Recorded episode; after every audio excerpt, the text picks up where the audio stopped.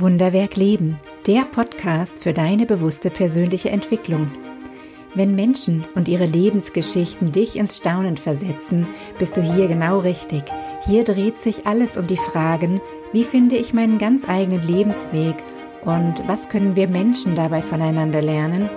Ich bin Caroline Läufer und als Stärkencoach helfe ich Menschen, ihren Lebensweg passend zu ihren ganz persönlichen Stärken zu gestalten denn mein Herz schlägt für das Wunderwerk Leben.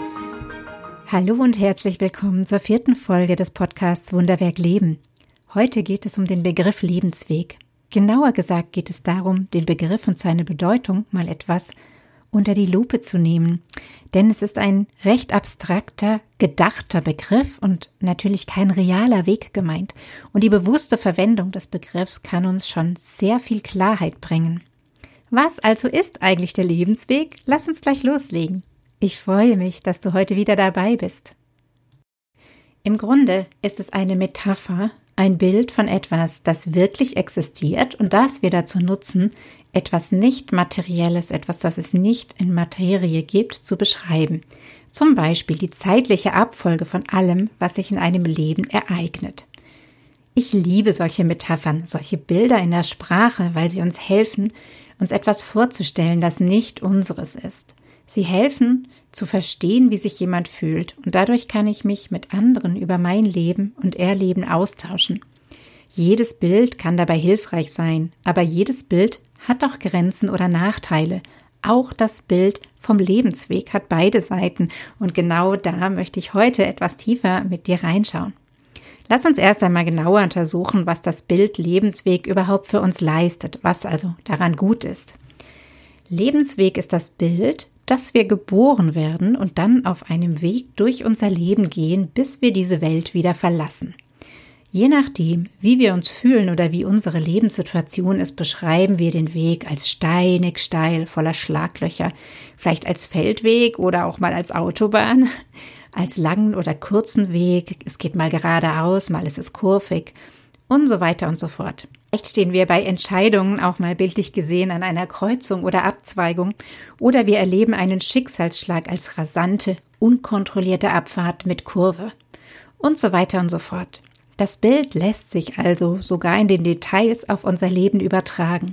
Und das macht eine gute Metapher aus. Es gibt bis in die Details hinein Möglichkeiten, das Bild auf etwas anderes zu übertragen, um es schnell und direkt als Bild auszudrücken. Und so hilft es uns bildlich, die Qualität zu transportieren, die wir gerade erleben oder beschreiben wollen. Das ist schneller, emotionaler und unmittelbarer denn das Bild, das durch meine Worte entsteht, zeigt sich auch als Bild im Kopf des Zuhörers. Ist es, was Bilder so kraftvoll und hilfreich macht, wenn wir Menschen emotionale Erfahrungen miteinander austauschen wollen, die wir ja eigentlich kaum austauschen können? Wie sollte ich es mit Worten allein jemals schaffen, meine inneren Bilder und mein Erleben genau so zu beschreiben, dass mein Gegenüber sie zu 100 Prozent so sieht und erlebt wie ich? Das geht gar nicht. Und Metaphern, also Bilder, die wir auf eine andere Situation übertragen, sind dafür so wertvoll und hilfreich, diese Erfahrungen auszutauschen und für andere erlebbar zu machen. Und wenn wir jetzt noch bedenken, dass eines unserer tiefsten Grundbedürfnisse ist, dass wir uns zugehörig fühlen wollen, und dass das Gefühl, verstanden und gesehen zu werden, dieses tiefe Grundgefühl für uns herstellt, dann ist es, glaube ich, schnell klar, warum wir so gerne mit Bildern unsere innere Welt austauschen und uns verständlich machen bei unserem Gegenüber und verstanden werden. Der zweite große Vorteil von diesen Bildern ist, dass unser Gehirn Bilder liebt und sie deswegen viel besser, länger und haltbarer abgespeichert werden als reine Worte.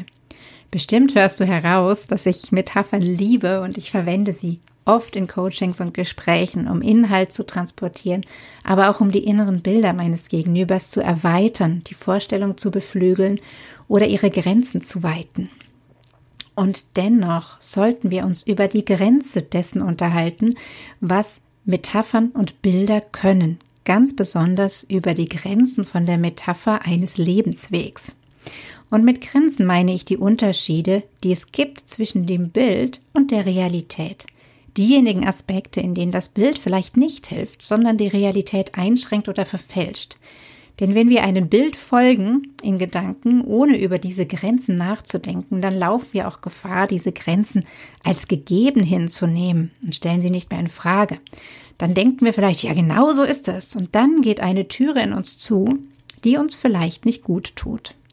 Lass uns konkreter werden, damit du weißt, was ich mit all dieser Theorie meine. Uns unser Leben als Weg vorstellen, dann gibt es automatisch eine Richtung. An einer Abzweigung oder Kreuzung sind vielleicht zwei oder ein paar mehr, aber im Grunde sind Richtungen vorgegeben. Und genau das ist im Leben doch ganz anders, oder? Wenn ich es mir selbst erlaube, dann kann ich doch in jedem Moment neu wählen, wer und wie ich sein möchte was ich tun möchte und mit wem ich es gemeinsam tun möchte. Und wenn ich wirklich entscheide, meine Richtung zu ändern, dann kann ich im Leben unzählbar viele Richtungen einschlagen, nicht nur eine oder zwei. Und in jedem Moment stehen mir diese zur Verfügung, wenn ich es in Gedanken zulassen kann. Und genau hier kann das Bild des Lebensweges unsere Vorstellung eingrenzen. Als ich mich entschlossen habe, nach 15 Jahren aus einer Führungsposition heraus den staatlichen Schuldienst zu verlassen, ist mir bewusst geworden, wie sehr wir Menschen, mich eingeschlossen, in festen Lebenswegen denken. Und weil wir so denken, auch darin leben. Ich habe mir jahrelang nie die Frage gestellt, wer ich lieber sein möchte und was ich lieber tun würde, als im Schulsystem zu arbeiten. Da bin ich gar nicht drauf gekommen, einfach weil doch klar war, dass ich den Weg nun mal eingeschlagen hatte den Weg eben, der für mich ganz klar wie auf einer festen Spur immer weiter vorwärts zu gehen schien, auch wenn ich gemerkt habe, dass mich einiges auf diesem Weg nicht glücklich macht. Mein inneres Bild habe ich trotzdem so lange nicht hinterfragt. Und erst als mir das bewusst wurde, dass mein Denken quasi eingeschränkt durch dieses Bild war, dass ich mir manche Fragen gar nicht gestellt habe, da hat sich so richtig viel verändert. Natürlich zuerst in meinem Innern. Und dieses Bewusstsein weiterzugeben, ist für mich ein so wichtiger Bestandteil meiner Arbeit geworden. Wie könnte ich das also hier im Podcast unterschlagen? Was ist dann passiert, als mir diese innere Begrenzung bewusst wurde? Ich habe mir wieder erlaubt, im Denken freier zu werden. Das ist ganz schön schwer gewesen. Denn wir sind gewohnt, uns in Grenzen zu bewegen und alles, was außerhalb dieser Grenzen liegt, ist auf den ersten Blick mal völlig verrückt aus dem Schuldienst aussteigen. Völlig verrückt. Mich zu fragen, wer ich stattdessen sein möchte, noch viel verrückter. Da gibt es ja so viele Möglichkeiten. So und so ähnlich ging es dann in meinem Kopf zu. Und als mein Entschluss feststand, habe ich viele tolle und tiefe Gespräche mit anderen Lehrerinnen und Lehrern geführt. Oft war die Reaktion auf meinen Entschluss ein Mix aus Staunen und Bewunderung einerseits und einer irgendwie ablehnenden Reaktion andererseits. Da sind Sätze gefallen wie, das könnte ich ja nicht, ich habe ja Kinder, ich habe ja ein Haus, ich habe kein Geld für die Weiterbildung. Und ich habe in diesem Moment gemerkt, wie viel das mit dem Gegenüber macht, dass ich von meinem Entschluss auszusteigen berichte. Und ich habe dann geantwortet, dass meine Wahl ja auch niemanden anderen verpflichtet, dasselbe zu wählen. Und trotzdem haben mir die Reaktionen gezeigt, dass da ein Wunsch nach Veränderung war und gleichzeitig keine Möglichkeit, sich in diesem Moment frei vorzustellen, wie das dann auch gehen könnte.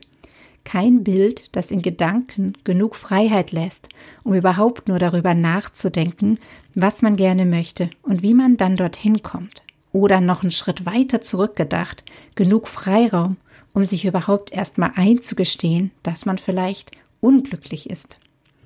Und ja, natürlich verlässt man nicht aus einer Laune heraus und über Nacht einen sicheren Job, wenn man Verantwortung für andere Menschen trägt. Das ist gar keine Frage. Etwas zu verändern ist immer ein Abwägen, ob der Preis der Veränderung zu groß ist oder nicht, ob man bereit ist, diesen Preis zu bezahlen. Ehrlich, es braucht doch auch nicht immer diese große Veränderung, um sich in seiner Kraft und glücklich zu fühlen. Was aber passiert, wenn ich mich von Bildern in meiner Denkweise so einschränken lasse, dass ich mir diese ehrlichen und großen Fragen gar nicht mehr stelle? Schlimmstenfalls verliere ich mich selbst aus den Augen und der Körper rebelliert irgendwann. Mir geht es hier darum, dass wir uns im Kopf weit machen, dass wir Gedanken zulassen, auch wenn sie frei und verrückt sind, dass wir hinhören und schauen, wenn es uns nicht gut geht und uns ehrlich und aufrichtig fragen, was es braucht. Ganz egal, wie verrückt uns die Antwort auf den ersten Blick erscheint. Denn das allein ist so ein großer Beitrag zur persönlichen Entwicklung und zur seelischen Gesundheit. Und ja, die Frage, was ich von meinen Ideen, die mir vielleicht kommen, wenn ich mir diese Fragen stelle, dann umsetze, wie groß Veränderungen sein sollen und was ich dafür bereit bin, in Kauf zu nehmen oder nicht, das ist ein zweiter Schritt und der kommt nach dem ersten. Und da geht es darum, dass ich entscheide, was ich mache und was nicht. Entscheiden. Denken, um sich selbst und seinen Bedürfnissen nichts überzustülpen und danach entscheiden. Das ist es, worum es mir geht. Also ist das dann eigentlich der Lebensweg. So gesehen ist das Leben selbst eine Abfolge von Entscheidungen, die wir treffen. Manchmal für uns und manchmal zugunsten anderer. Und wenn wir zurückblicken, ist das, was hinter uns liegt, wie ein Weg, den wir gegangen sind. Oder einfach eine riesengroße Menge an Entscheidungen und ihrer Konsequenzen. Entscheidungen, die wir zu jedem Zeitpunkt so getroffen haben, wie es uns bestmöglich war. Das bedeutet nicht, dass wir auf einer Spur festgefahren sind, die jetzt schon bestimmt, wo es in der Zukunft hingeht. Genau jetzt kann ich entscheiden. Also kann ich auch genau jetzt neu entscheiden.